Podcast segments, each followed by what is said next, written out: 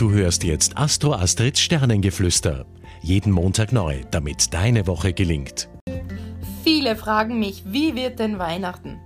Am Weihnachtsabend und an den Weihnachtsfeiertagen ist die Stimmung wunderschön. Wir sind friedlich, großzügig und tolerant eingestellt.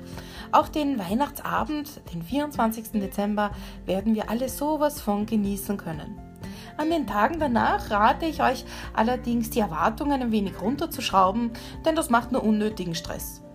Von der Zeitqualität und von den Sternen her sind wir aber jedenfalls bestens begleitet.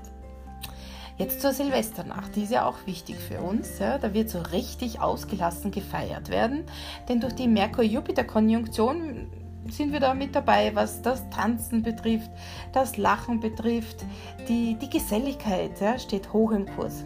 Allerdings aber doch nur bis zu einem gewissen Punkt, da sich äh, viele Planeten zurzeit im Steinbock-Tierkreiszeichen befinden und dann doch ein wenig auch die Reduktion zuschlägt. Aber es werden wunderschöne Tage. Du hörtest Astro Astrids Sternengeflüster. Sei nächste Woche wieder mit dabei, damit du die Zeitqualität für dich richtig nutzen kannst.